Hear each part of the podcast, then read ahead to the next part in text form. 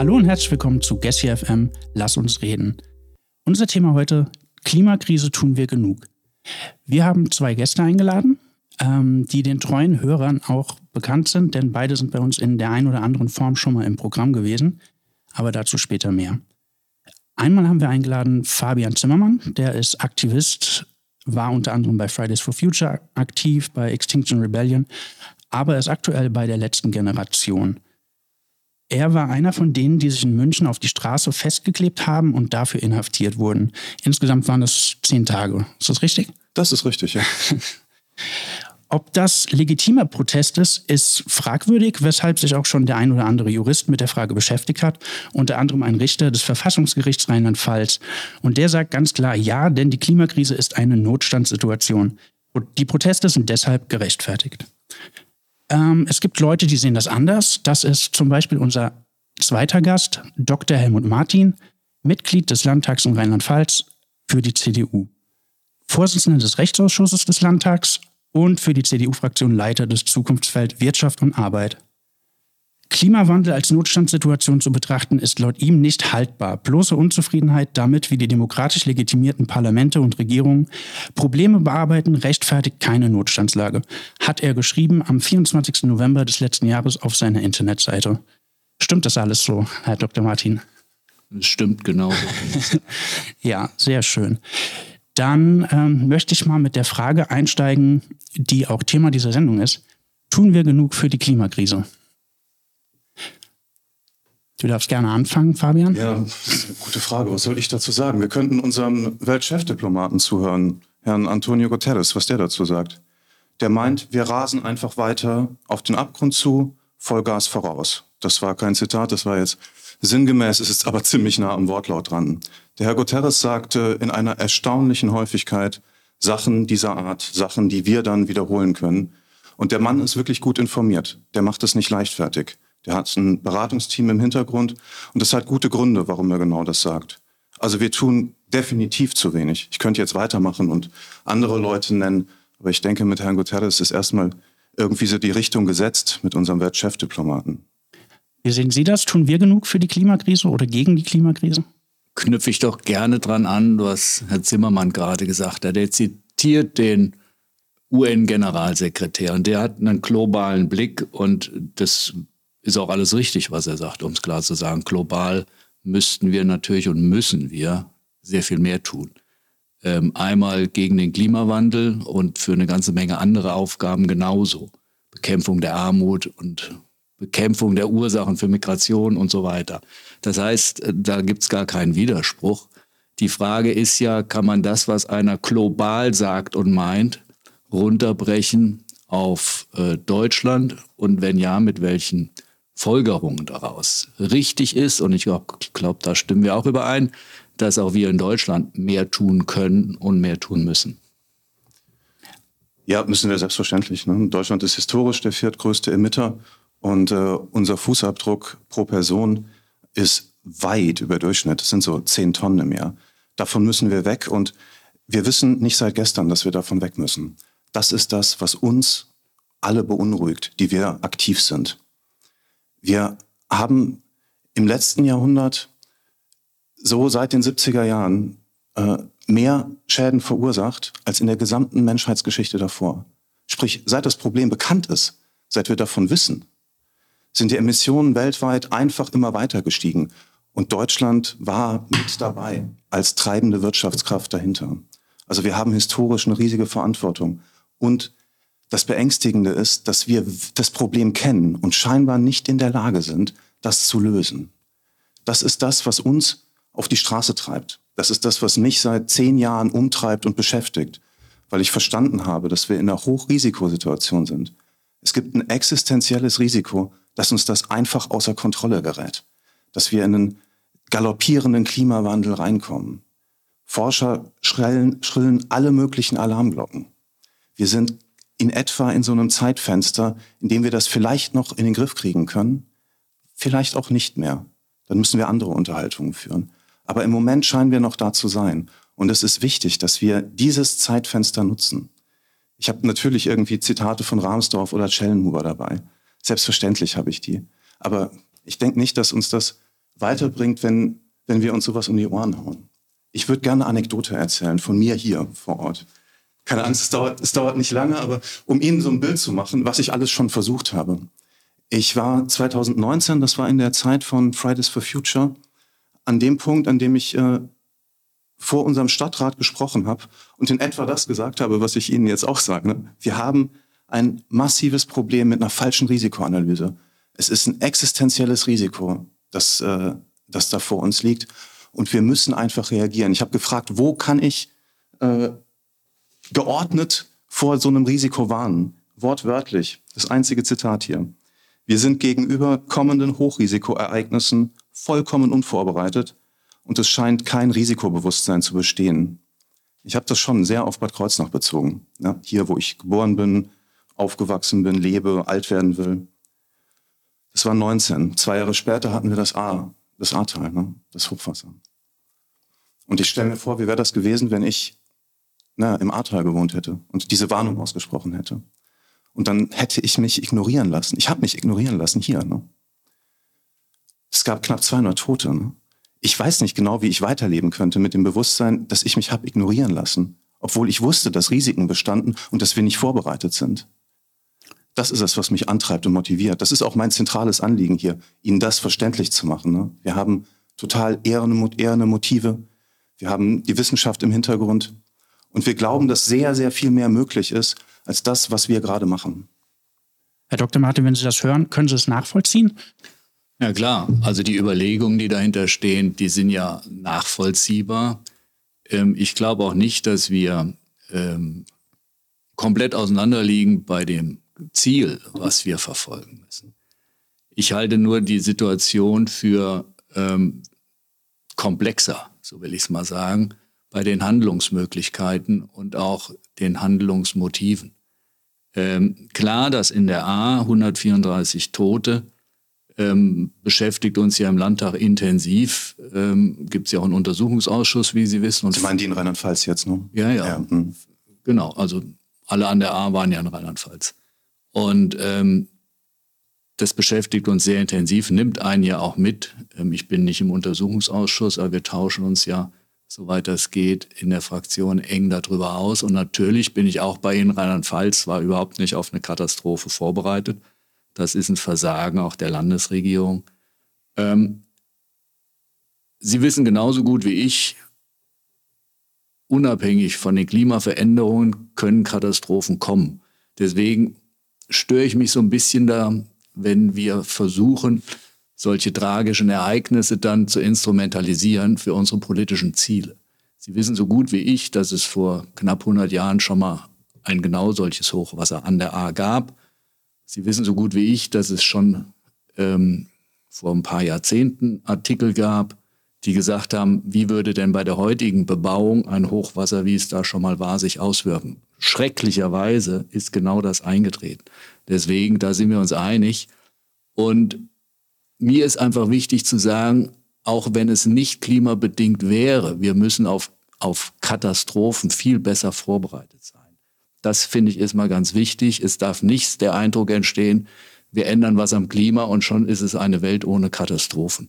Das wäre zu kurz gesprungen. Also ist das mal eine der zentralen politischen Aufgaben, sich besser vorzubereiten auf alle möglichen Krisenszenarien. Die Pandemie hat ja gezeigt, es gibt ganz viele Katastrophen, mit ganz vielen Toten weltweit. Und deswegen müssen wir das immer umfassend denken. Um es nochmal ganz klar zu betonen, daraus folgt nicht, dass wir die Aufgaben bezüglich der ähm, Krisenprävention und Krisenverhinderung auch bezogen aufs Klima vernachlässigen dürfen. Nur eine Fokussierung, so nach dem Motto, die Welt ist gerettet, wenn wir da was erreichen, das ist zu kurz gesprungen. Aber andersrum kann man es ja schon sehen, dass ähm, dass man das verhindern kann und damit die Katastrophenanzahl reduziert. Also da ist sich die Forschung ja relativ einig. Und Sie haben ja auch geschrieben, dass den Klimawandel als Notstandsituation zu betrachten, ist nicht haltbar. Es gibt ja viele Forscher, die, die das schon so sehen, die ja schon sagen, wir haben fünf vor zwölf, es muss jetzt, es gibt das Pariser Klimaabkommen, das eindeutig Ziele setzt, die wir erreichen sollten, damit uns solche Katastrophen wie im Alter nicht so häufig wieder widerfahren. Ja, aber da müssen Sie meine Pressemitteilung schon genau lesen. Also, die war Stimmt, die Antwort ja. auf Herrn Hassemer. Herr Hassemer hat damit argumentiert, es wäre im Rechtssinne ein rechtfertigender Notstand. Und das ist nicht haltbar. Genau das habe ich gesagt. Ich habe nicht bestritten, ähm, dass Klima und der Klimawandel ein Riesenproblem ist. Mhm. Überhaupt nicht. Aber es hat nichts mit einem rechtfertigenden Notstand im Sinne der Rechtsordnung zu tun. Denn davon kann man nur dann reden, wenn die rechtsstaatlichen Instrumente nicht mehr greifen. Das ist aber in Deutschland definitiv nicht der Fall. Wir haben frei gewählte Parlamente, wir haben demokratisch legitimierte Exekutiven, wir haben eine unabhängige Justiz, alles funktioniert. Und dann zu sagen, einer, der mit deren Performance, sage ich mal, nicht einverstanden ist, hat ein Recht, ein außerrechtliches Recht sozusagen und kann dann mit von ihm selbst zu wählenden Mitteln dagegen vorgehen. Das habe ich gesagt, ist sowas von nicht haltbar. Also bei Fabian hat man jetzt gerade gehört, der macht das seit zehn Jahren, hast du gesagt, ne? Bist du aktiv in ich der Klimabewegung? Das, ich weiß das seit, seit zehn Jahren, ja. Ich sage gleich auch noch was dazu. Ja. Gerne. Ähm, aber können, können Sie nachvollziehen, dass wenn man seit zehn Jahren aktiv ist und sich wenig bis gar nichts bewegt, dass man dann zu, ich setze das jetzt mal in Anführungszeichen, radikaleren Methoden greift? Nachvollziehen würde ich das nicht wollen. Denn nochmal, das haben wir auch in den 70er Jahren gehabt mit einer RAF. Ja, die war auch nicht ein. Ja. Also bitte jetzt diesen. Mo Moment, wir wollten uns aussprechen. Wir wollten Kaliber uns noch. aussprechen lassen. Ja. Darum bitte ich auch. So. Ich, ich gebe mir alle Mühe, ja. Ja, ich mir auch. So, also nochmal, die Frage war, kann ich es nachvollziehen, wenn jemand, der für sein Ziel kämpft und das Gefühl hat, er erreicht nichts, dann zu radikaleren Mitteln greift? Das war präzise Ihre Frage. Richtig, ja. So. Und da habe ich gesagt, das gab es in den 70er Jahren auch schon. Die haben ja auch nicht als Terrorist angefangen, sondern die haben das Gefühl gehabt, sie können ihre, damals waren es ähm, nicht Klimaziele, nicht im Rahmen des, ähm, der rechtsstaatlichen Ordnung erreichen und haben sich dann das Recht ausgenommen, außerrechtliche Maßnahmen zu ergreifen und sich da immer mehr gesteigert. Da kann man sich drüber aufregen, es ist aber ein Faktum. So, und deswegen sage ich, ich tue mich da sehr schwer, nachzuvollziehen, dass man einfach sagt, mir ist die eine Sache so wichtig und deswegen erhebe ich mich über die Rechtsordnung.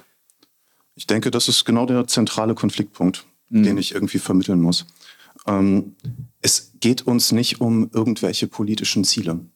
Ob wir, eine, nochmal, das ist ein existenzielles Bedrohungsszenario, vor dem wir liegen. Das ist Schellenhuhr. Ich bringe jetzt doch ein paar Zitate.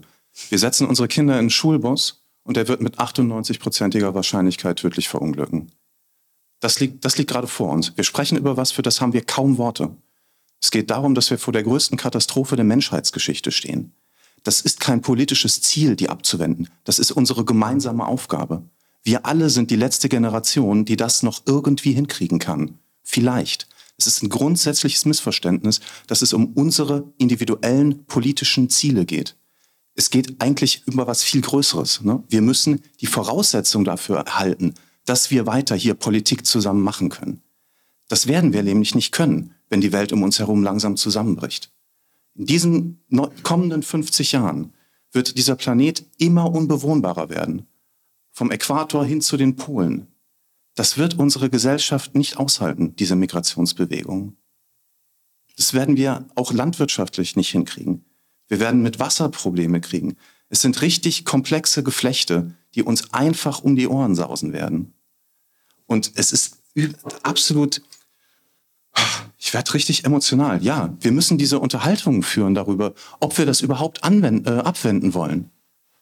Na, es kommt uns, kommt irgendwie uns so vor, als ob es so ein, so ein dröhnendes Schweigen um uns herum ist. Und wir versuchen das zu durchbrechen.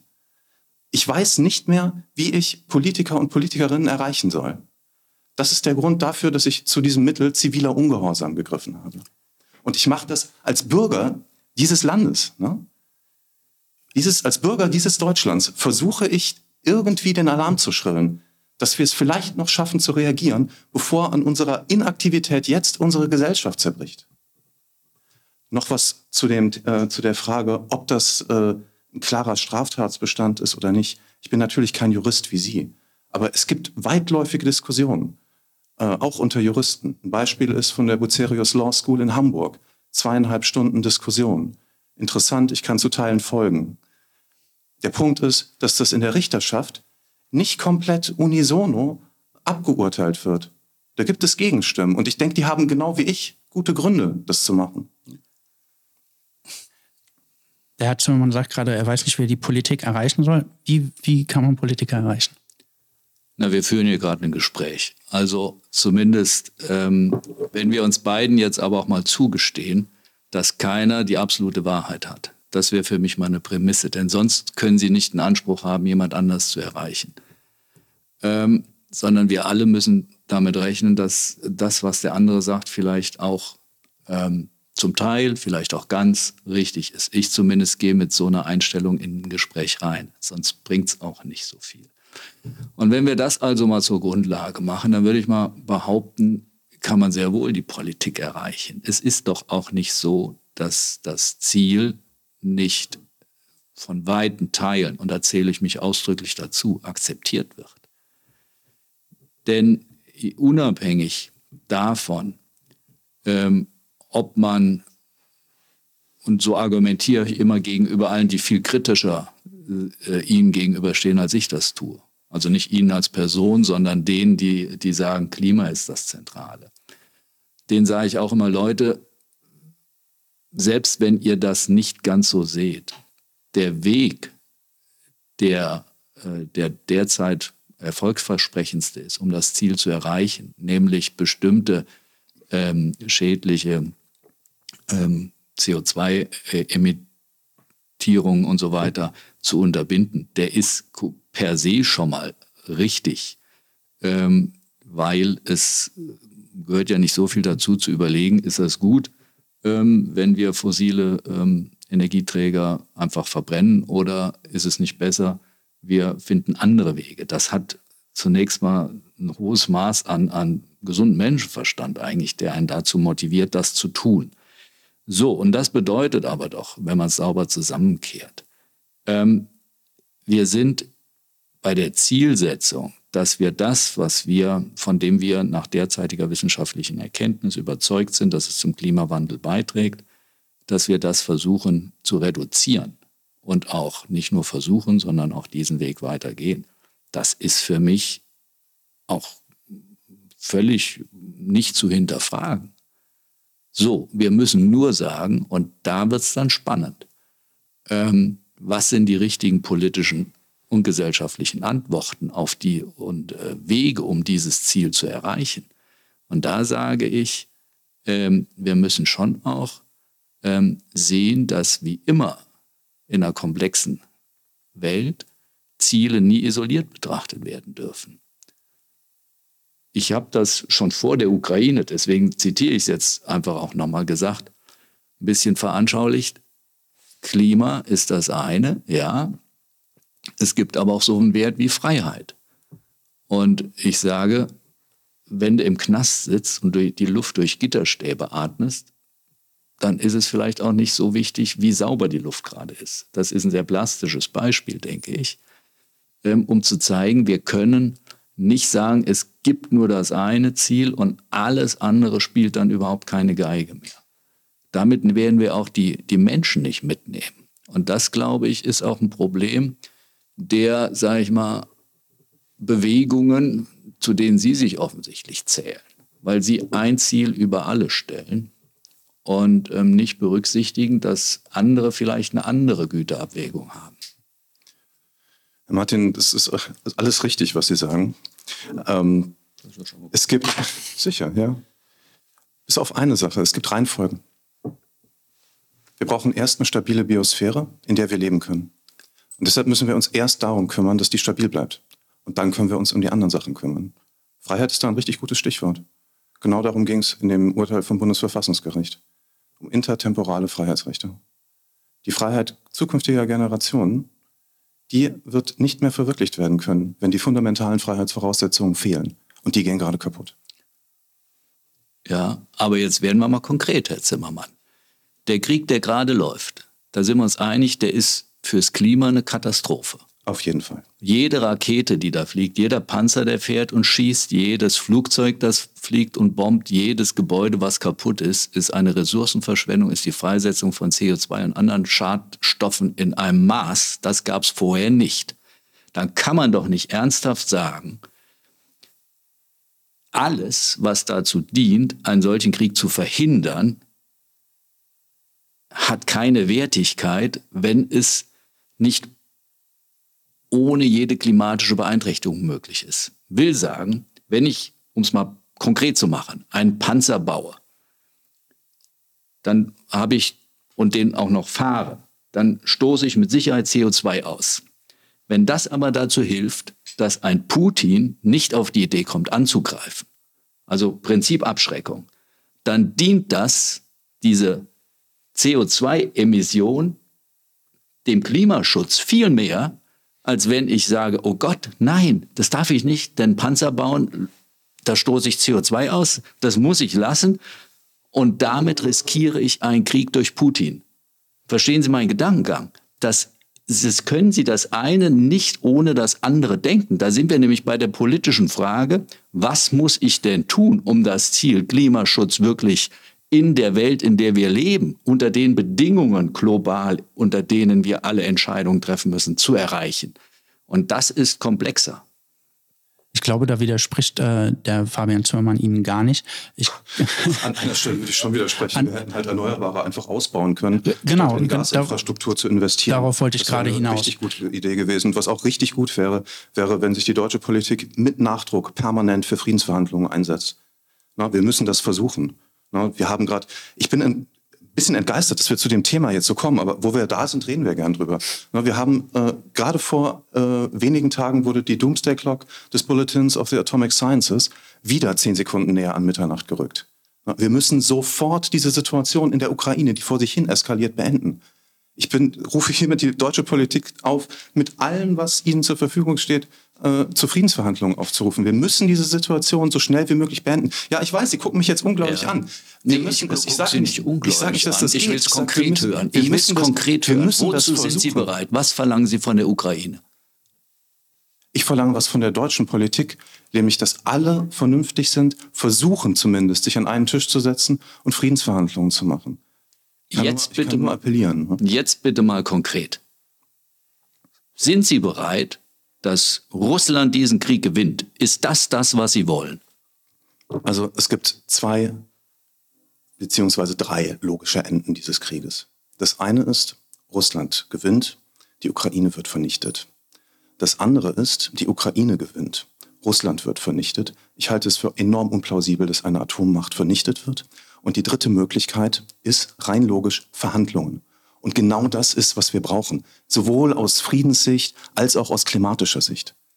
Also, das sind ja nur drei bisschen willkürlich gewählte Szenarien. Das sind die logisch notwendigen. überhaupt nicht. Entschuldigung also, für die Unterbrechung. Überhaupt nicht, ähm, sondern das Ziel muss natürlich sein, die Ukraine, der, dass Russland diesen Krieg nicht gewinnt, dass äh, keinem geht es um eine Vernichtung von Russlands. Das ist absurd. Das habe ich jetzt nicht gesagt. sagen. Ich habe von So. logisch notwendigen Ja, und dafür ist es auch nicht notwendig. Also es ist nicht notwendig, dass man ein Land vernichtet, um diesen Krieg zu beenden.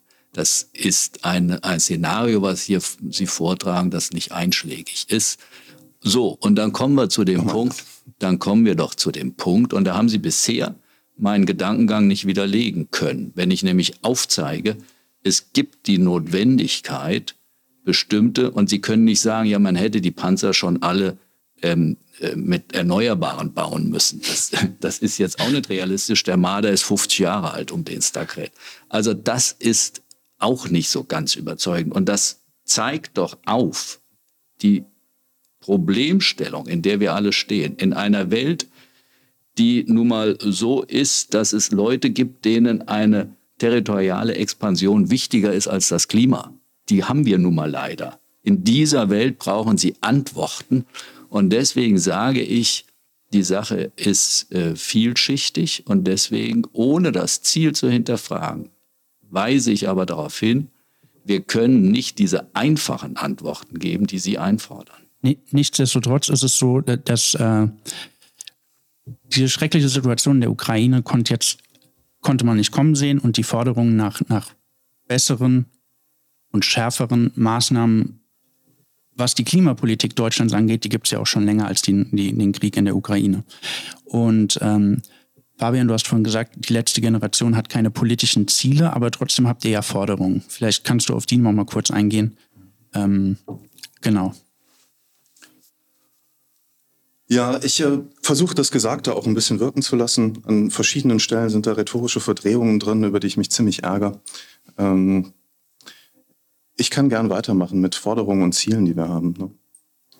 Wir haben das ein Jahr lang gemacht, dass wir versucht haben, die deutsche Politik zu ersten kleinen Schritten zu bewegen.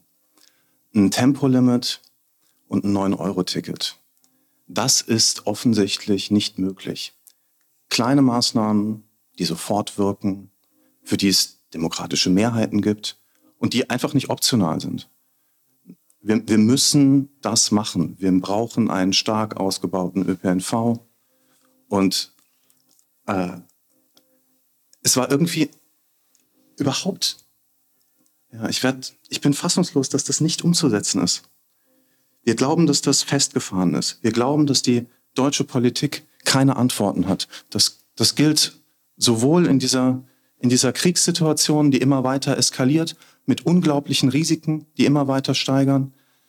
Herr, äh, Herr Dr. Martin bestätigt mich darin, dass es, er keine Antworten hat, wie ein unmittelbares nukleares Bedrohungsszenario irgendwie möglichst schnell abgewendet werden kann. Ne, mit Verhandlungen vielleicht. Bestätigt mich auch damit, dass es keine konkreten Ideen gibt, wie wir schnellstmöglich auf Netto-Null-Emissionen kommen. Was ist denn die Alternative dazu? Die Alternative ist am Ende irgendwann in der Mitte bis Ende des Jahrhunderts der soziale Kollaps unserer Gesellschaft. Diese, diese, diese, diese Teilnahmslosigkeit, dass solche äh, Zielmarken wie das 1,5 Grad Ziel einfach nicht erreicht werden, macht mich fertig. ich kann es nicht anders sagen. Mich irritiert wirklich, dass jemand, der so offensichtlich sich nicht der unangenehmen und sehr schwierigen Herausforderung stellt, sich nämlich in der Demokratie politisch zu engagieren, sondern der den Weg geht, für sich in Anspruch zu nehmen, es gibt dieses eine, einzige und dem ordne ich alles unter. Dass so ein so jemand dann äh, sagt, die andere Seite, die darauf hinweist, es ist etwas komplizierter, der abzusprechen, dass sie Lösung hat. Das, da verwehre ich mich auch gegen. Aber das Pariser natürlich, Klimaabkommen hat ja nicht... Natürlich gibt es Lösungen. Ein Beispiel habe ich gebracht. In den 80er Jahren, da hatten wir ja schon mal die, die Situation, dass es zwei Überlegungen gab, wie sichere ich Frieden. Die einen haben gesagt, Frieden schaffen ohne Waffen. Und die anderen haben gesagt, Frieden schaffen durch Abschreckung. Es hat sich durchgesetzt, ganz evident, die Meinung, die gesagt hat, Frieden schaffen durch Abschreckung.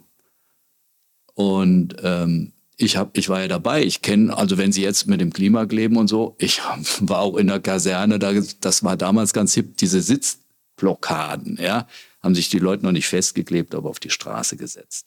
Ähm, da kam das ja alles schon mal auch immer mit dem Anspruch, wir wissen, wie wir die Welt retten. Und ähm, Fakt ist aber, ähm, es, sie, hätten, sie haben sie gerade nicht gerettet, äh, sondern die NATO-Nachrüstung hat dazu geführt, dass äh, die Blockbildung überwunden wurde. Und deswegen wehre ich mich so ein bisschen dagegen, wenn Sie mir jetzt unterstellen, ich hätte keine Antworten, wie man diesen Krieg beenden muss. Nicht ähm, Man kann den Krieg mit Sicherheit nicht von, äh, von der Klimakrise trennen, aber das Thema heute Abend ist Klimakrise, tun wir genug. Und deswegen möchte ich gerne nochmal zurückkommen zum eigentlichen Thema und äh, aufs Pariser Klimaabkommen. Das wird, so wie es aktuell aussieht, werden wir diese Ziele nicht erreichen. Und äh, die, dieses Abkommen hat nicht die letzte Generation oder Aktivisten unterschrieben, sondern die Bundesregierung. Und die verfehlt gerade ihre eigene Unterzeichnung quasi.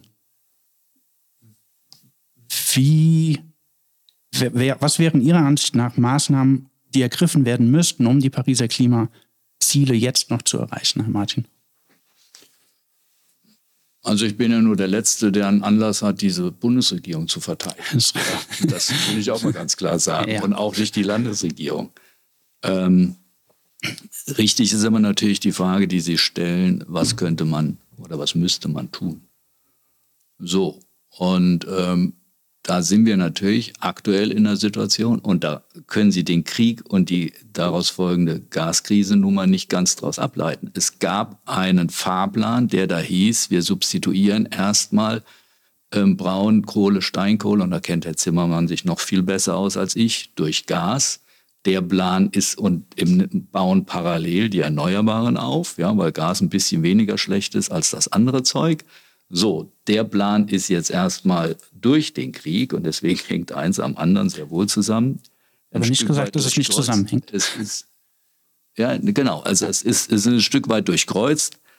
Ähm, so, und jetzt hat man genau diese Situation, dass man sehenden Auges ähm, bei, der, bei den Klimazielen ähm, fast, muss man ja sagen, gegenüber dem eigentlichen Plan einen Schritt zurücktritt. Das ist schlimm, gibt es kein Vertun. Aber ähm, die Alternative wäre eben ähm, einen Aggressor, der Menschenrechte mit Füßen tritt, der Menschen auch nicht schützt, sondern ähm, mordet, ähm, dass man den ähm, weiter vormarschieren lässt. Das finde ich jetzt äh, auch nicht attraktiv. Und ähm, Sie machen sich Gedanken darüber, was in 50 Jahren noch lebenswert ist. Ich gucke mir Gebiete in der Ukraine heute, nicht live, sondern nur im Fernsehen, gebe ich zu, an und sage, das ist heute schon nicht mehr lebens, ähm, nicht mehr zu bewohnen oder kaum aktuell unter den Bedingungen. Sie haben angesprochen riesige Flüchtlingsbewegung, die haben wir jetzt ganz konkret. Und deswegen komme ich wieder dazu. Wir müssen natürlich diesen Krieg beenden. Wir müssen dann auch wieder schauen, was können wir von den, sag ich mal, Sidesteps oder sogar Rückschritten vom eigentlichen Plan im Idealfall aufholen. Ähm, denn das Ziel und die, die, die Bindungen und Zusagen, die eingegangen worden sind im Klimaschutzabkommen, die, die sind natürlich Maßstab. Da gibt es ja auch kein Vertun. Das, äh, die Priorität sehen wir Überhaupt nicht, dass diese Priorität von der aktuellen Bundesregierung gesetzt wird. Die Bundesregierungen haben das ja auch in den letzten 20 Jahren alles gewusst und nichts dazu getan. also diese Erzählung davon, dass äh, es ist komplex, es, äh, man muss abwägen, das äh, hören wir seit, ja, von Anfang an, seit das Problem bewusst ist. Ich denke, dass uns das nicht weiterbringen wird. Ich denke, dass die Politik in einer festgefahrenen Situation ist. Und ich denke, dass es sinnvoll wäre, irgendwie einen Befreiungsschlag zu, zu wagen und äh, zu versuchen, einen Gesellschaftsrat äh, einzuberufen. Also ein Abbild der deutschen Gesellschaft in klein ist ein wohlerprobtes demokratisches Mittel. Herr Schäuble war dafür, sowas einzuführen. Nicht mit Mandat bei Herrn Schäuble, aber als Erweiterung unserer demokratischen Ordnung. Es gibt ein Zeitinterview mit ihm, in dem er das, das sehr lobt. Das wäre tatsächlich eine Möglichkeit, so einen Rat mit Mandat einzuführen. Der Bundestag beruft den ein, Menschen kommen dahin, deliberieren, es ist ein deliberativer, ein beratender Prozess mit Expertinnen und Experten, überlegen Schritte, wie wir es irgendwie schaffen können, bis 2030 auf Netto-Null-Emissionen zu kommen, wie wir es schaffen, dass unsere Landwirtschaft CO2 speichert und wie unsere Wirtschaft in eine Kreislaufwirtschaft überführt wird schlägt das vor und genau das, was die machen, wird umgesetzt. Von der Mehrheit der Bevölkerung wird das getragen und vom Parlament umgesetzt. Das ist unsere Idee, um aus dieser festgefahrenen, lebensbedrohlichen Situation, in der wir sind, rauszukommen. Ist diese Forderung, ist das aber nicht ein bisschen ähm, konträr zu den Forderungen des 9-Euro-Tickets und des Tempolimits? Das ist eine Einsparung von wie viel denke, CO2? Ich denke, dass das minimale Mengen, aber genau. notwendig dass sich die Gesamtmenge aus, als Summe ergibt aus den kleinen. Korrekt. Nee, es ist eigentlich eine logische Forderung. Wir haben ja jetzt ein Jahr lang gesehen, dass selbst kleinste äh, Maßnahmen nicht umgesetzt werden können. Die logische Forderung ist, ja, die Regierung scheint irgendwie handlungsunfähig zu sein. Wie gesagt, das ist sie seit Jahrzehnten, wird dieses Problem nicht erkannt und adäquat adressiert. So ein Gesellschaftsrat könnte genau das Mittel sein, was uns da rausholt.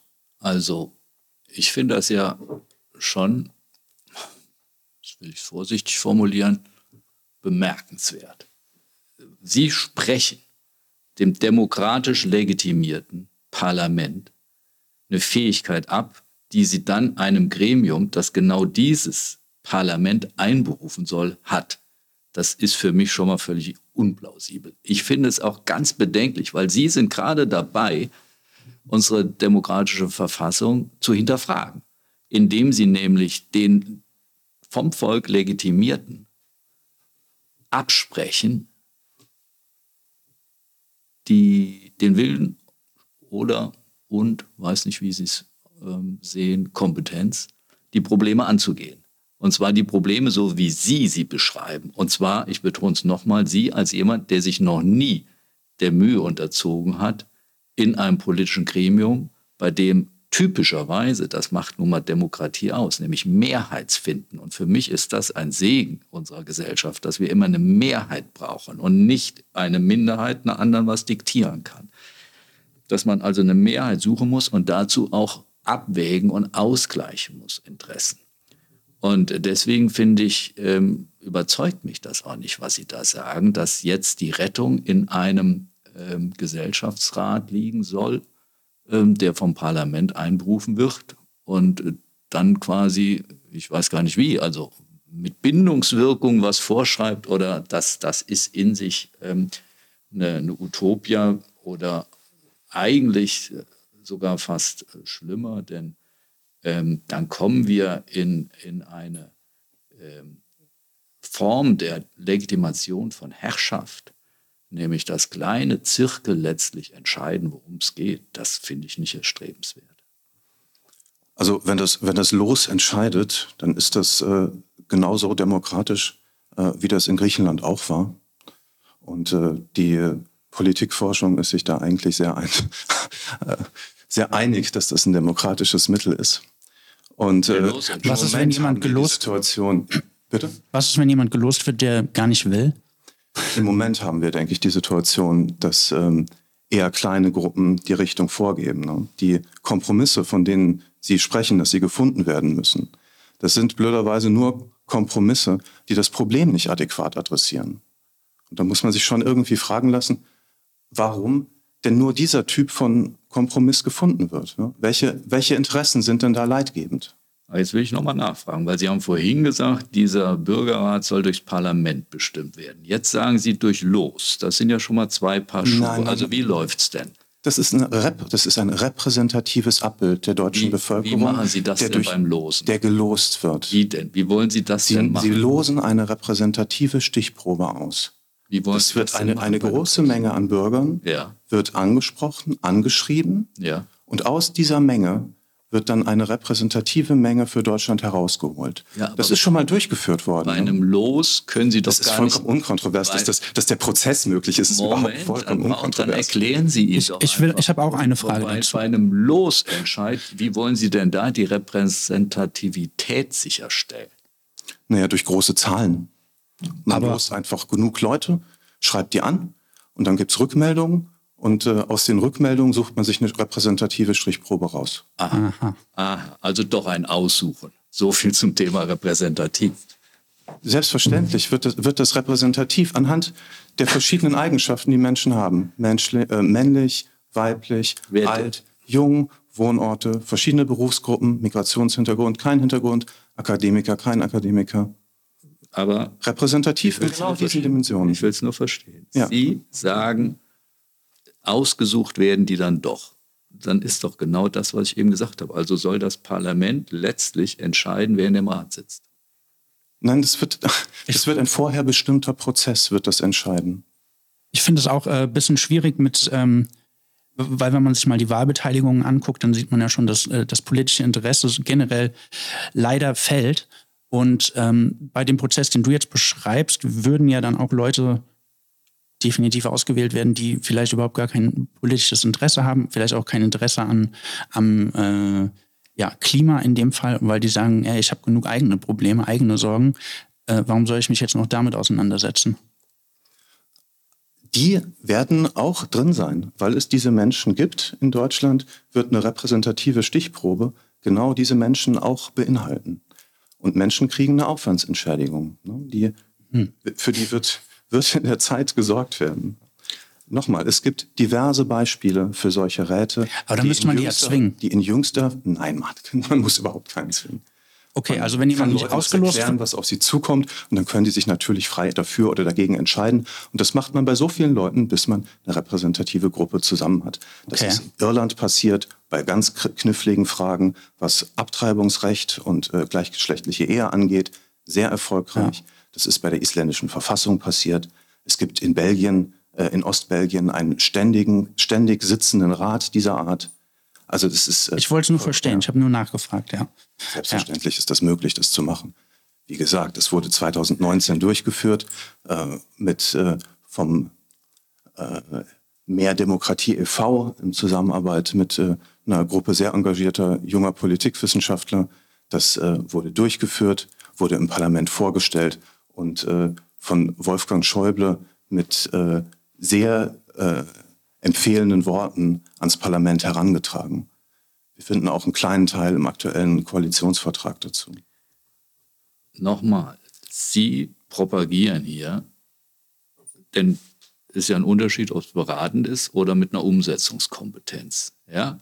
Sie propagieren hier einen Weg, dass Sie nicht demokratisch legitimierte Gremien mit einer Umsetzungskompetenz ausstatten wollen. Und das, finde ich, ist die Axt an die Wurzel der Demokratie gelegt. Für mich ist das ein ganz hohes Gut, dass wir ein allgemeines gleiches Wahlrecht haben, dass dadurch die Repräsentativität sichergestellt ist und dass die, die so legitimiert sind, dann auch die Entscheidungen treffen. Und was mich schon gar nicht überzeugt, neben diesen demokratietheoretischen Bedenken, die ich habe. Was mich schon gar nicht überzeugt, ist, dass ein durch Losentscheid zustande gekommenes Gremium mehr Kompetenz haben soll als ein äh, Parlament.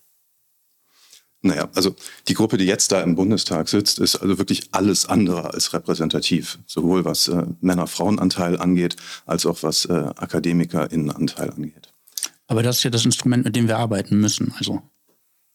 Genau, das, das haben wir und äh, es äh, scheint nicht in der Lage zu sein, unsere Lebensgrundlagen zu sichern.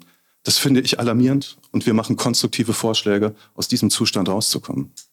Die Vorschläge, ähm, auf die möchte ich auch nochmal zu sprechen kommen. Die, äh, das 9-Euro-Ticket und das Tempolimit äh, würden, korrigiere mich, wenn ich da was Falsches sage, so ungefähr 70 äh, Millionen CO2, Tonnen CO2 einsparen richtig? Es gibt immer mal wieder neue Studien. Die Zahlen werden tendenziell nach oben korrigiert. Die letzten Zahlen, die ich äh, zum Tempolimit gehört habe, äh, sind 6,7 Tonnen gewesen. Mhm. Ist so grob irgendwie das, was Island im Jahr äh, emittiert. Mhm. Aber das, das ist ja nur ein Tropfen auf dem heißen Stein. Wenn man mal die Gesamtemissionen von Deutschland, das sind ungefähr 800 Millionen es ist, es, es, ist verschwindend gering, das ist, das ist richtig. und aber da, relevant, weil wir sie nicht emittieren dürfen. Auf jeden Fall, auf jeden Fall. Aber, aber was, was ich mich frage, äh, ist, wenn die letzte Generation sich schon so nennt, sollten dann die Forderungen nicht drastischer sein nach größeren Einsparungen? Und zum Beispiel sowas wie eine Kerosinsteuer wäre auch etwas, was relativ leicht umzusetzen wäre und einen großen Emittenten vielleicht äh, ja, reduzieren würde. Wir, wir, haben, wir haben andere Forderungen ausprobiert. Wir hatten mal ähm, die verrückte Forderung, dass äh, Deutschland aufhören könnte, äh, fossile Energieträger zu subventionieren. Unsere Erfahrung, die wir gemacht haben, ist, diese Forderung hat überhaupt nicht verfangen. Wir konnten überhaupt keinen Fokus damit generieren auf das Problem. Deshalb haben wir uns Forderungen ausgedacht mit genau diesen Eigenschaften. Man kann sie in einem Wort sagen. Jeder weiß sofort, was gemeint ist. Es ist überhaupt nicht erklärungsbedürftig. Wir sparen sofort CO2 damit ein. Man kann sie sofort umsetzen. Das 9-Euro-Ticket hatten wir und ein Tempolimit haben im Prinzip alle außer uns. Und es gibt demokratische Mehrheiten. Diese Eigenschaften hatten diese Forderungen und es hat enorm gut geklappt, damit mit diesen Forderungen mit Menschen zu kommunizieren. Machen wir mal ein Beispiel. Also das 9-Euro-Ticket. Erstens, völlig unstreitig hat das 9-Euro-Ticket zu zusätzlichen Verkehren geführt. Denn die Menschen sind mehr unterwegs gewesen. Dieses in den Medien ja viel propagierte Beispiel von den Punkern, die nach Sylt gereist sind, weil es nur 9 Euro gekostet hat, ist ja nur ein Beispiel dafür. Das heißt, wenn ich Verkehr. Ja, aber es sind ja nicht mehr Züge gefahren. Und Moment, wenn ich Verkehr und Mobilität quasi ohne Kosten anbiete, dann führt es logischerweise dazu, dass mehr Mobilität erfolgt, weil das Regulativ des Preises und der Kosten wegfällt. Wenn es Ihnen nichts mehr kostet, irgendwo hinzufahren, dann werden Sie mehr Mobilität haben wollen. So, und das Zweite ist, und da muss ich schon sagen, da gibt es durchaus ja auch andere Einschätzungen bei dem 9-Euro-Ticket. Sprechen Sie doch mal hier im ländlichen Raum mit den äh, Schülerinnen und Schülern und den Berufstätigen. Ähm, die wären ja froh, wenn überhaupt mal ein Bus fährt zu den Zeiten, zu denen sie fahren wollen. In der Stadt, gerade in den Unistädten, das war auch bei uns im Landtag und in der Fraktion immer eins der, der Themen. Wenn jede zehn Minuten ein Bus fährt, dann will ich ein 9-Euro-Ticket, weil dann habe ich ein Top-Angebot. Jetzt geht es nur noch darum, es billig zu haben. Wenn ich aber im ländlichen Raum bin, dann will ich lieber erstmal überhaupt ein Angebot haben. Das heißt, wir müssen doch entscheiden, wofür geben wir die Subvention. Geben wir die Subvention, indem wir dort, wo es schon ist, es billig machen? Oder nutzen wir die Subvention, um dort, wo es noch kein Angebot ist, erstmal ein Angebot zu schaffen? Das ist beim 9-Euro-Ticket die Konfliktlinie gewesen. Und jetzt kommt der Kompromiss mit den 49. Da kann man drüber streiten. Aber deswegen ist es einfach nicht richtig zu sagen, das 9-Euro-Ticket bringt einen wesentlichen ähm, Schritt in die Richtung. Ja, das muss man, äh, glaube ich, erstmal abwarten, wenn, weil für drei Monate weiß man nicht unbedingt, ähm, ob dann alle umgestiegen sind. Ich meine, wenn das permanent wäre, würden bestimmt mehr Leute darauf zurückgreifen. Und habe ich das jetzt richtig verstanden, dass viel Mobilität was Schlechtes ist? Ja, mehr Mobilität ist definitiv mehr Ressourcenverbrauch. Also ich denke, was wir die ersten drei Monate da gesehen haben, äh, sind soziale Teilhabeeffekte gewesen, dass ganz viele Menschen, die sich Mobilität und damit auch soziale Teilhabe nicht leisten konnten, das erstmal exzessiv in Anspruch genommen haben. Was äh, den äh, Nahverkehr hier in Kreuznach angeht und Umgebung, gebe ich Ihnen vollkommen recht, dass da ein im Prinzip müssten wir Folgendes machen. Wir hatten in den 70er Jahren ein System, das super funktioniert hat. Richtig gute Anbindung, hoch im Takt viel weniger privaten Verkehr. Im Prinzip müssten wir genau da, wo wir in den 70er Jahren wieder hin, in Klima, äh, waren wieder hin in klimaneutral. Da wurde, das ist auch ein bisschen der Punkt, den ich am Anfang gemacht habe. Da wurden in den 70er Jahren Entscheidungen getroffen, nämlich eine Industrie hochzuziehen, eine Automobilindustrie, die diesen Planeten killt. Man hätte dieses kollektive Gut, diese, dieses Bedürfnis nach Mobilität, hätte man zusammen durch einen öffentlichen Nahverkehr lösen können und dabei nicht den Planeten ruinieren. Wäre möglich gewesen. Es ist vielleicht auch irgendwie mal Zeit, dass wir uns ja wieder einen Schritt zurückgehen und traurig sind, dass es für ganz viele Sachen einfach schon zu spät ist. Die Optionen, die wir haben, verstehen Sie mich nicht falsch, es gibt keine guten Lösungen mehr. Die haben wir gar nicht mehr. Also die 70er Jahre sehen Sie es mir nach, aber so rudimentär erinnere ich mich. Ähm, Sie können doch nicht ernsthaft behaupten, dass in den 70er Jahren dies, eine auch nur annähernd vergleichbare Verkehrsleistung erbracht wurde. Das Bedürfnis Kilometer Mobilität. pro Person, Kilometer pro Person ist heute so ungleich höher als in den 70er Jahren. Deswegen verstehe ich Ihr Beispiel überhaupt nicht. In den 70er Jahren war Mobilität teuer. Und in den 70er Jahren war der ÖPNV in Kreuznach und Umgebung definitiv nicht besser als heute ausgebaut. Das stimmt einfach nicht. Also mit den alten Kreuznachern, mit denen ich mich unterhalte, da aus der Perspektive derer klingt das, klingt das sehr anders. Da war der Kreuznacher Bahnhof ein belebter Platz. Alles strömte aus den Dörfern, aus den Bussen zur Arbeit. Wir hatten äh, Schienenverkehr hier in Kreuznach, in alle Vororte. Es klingt eigentlich so, wenn ich mir das äh, vorstelle, relativ paradiesisch. Ja. Die, ist, die Erinnerung verklärt. Er ist weg. Die, die Erinnerung verklärt. Nichtsdestotrotz wir müssen natürlich den Ressourcenverbrauch drastisch minimieren. Genau, da sind wir uns einig. Ja. Wir sind uns auch einig, dass das nur klappt, wenn wir die ganzen Orte und Gemeinden drumherum anbinden. Ich bin ganz bei Ihnen, das, das muss passieren. So, und dann war ja meine Frage, ist es richtig bei einem 9-Euro-Ticket? Sie können jeden Euro nur einmal als Subvention ausgeben. wollen Sie Äh. ins, ja doch, Aber Geld ist ja nicht knapp in dem Sinne. Ja, Also Geld ist ja nicht das Knappe, sondern die Ressourcen sind knapp. Nee, Geld ist auch knapp. Sonst müssen wir mal Hm. über, Sie können es drucken, ja, klar. Ja. Und dann haben Sie Inflation. Und Inflation ist das asozialste, was es gibt. Aber die Geldmenge hat nichts mit Inflation zu tun. Oh, jetzt wird spannend. Ja, finde ich auch. Also, Sie, ich, ich will es nur mal festhalten. Sie sagen, man kann Geld beliebig viel drucken, ohne Inflation zu schüren. Ist das Ihre Aussage? Ich äh, sage, es gibt Instrumente, um die Inflation zu steuern, die gerade nicht genutzt werden. Und ich, ich glaube nicht, dass die Geldmenge was mit der Inflation zu tun hat. Vor allen Dingen nicht mit der, die wir gerade haben. Das habe ich auch nicht gesagt. Stimmt, haben Sie nicht gesagt. gesagt. So, also, ich bleibe mal dabei, Sie können jeden Euro nur einmal ausgeben. Und dann haben Sie die Frage, geben Sie ihn aus, indem Sie einen Preis runter subventionieren und damit das Angebot nicht mehr mit einer Preisgrenze ähm, ausstatten, sondern ohne Limit nutzbar machen? Oder nutzen Sie Ihren Euro, um das Angebot für die, die es noch nicht haben, erstmal zugänglich zu machen? Das ist die Frage. Sprich, soll ein Bus fahren oder soll ein nicht fahrender Bus billig sein? Denn das ist ja die Situation beim 9-Euro-Ticket. Da stehen Sie in Hennweiler bei Kirn an der Bushaltestelle und es fährt keiner. Sie haben aber ein 9-Euro-Ticket. Super, sage ich mal, super. Und das ist die spannende Frage.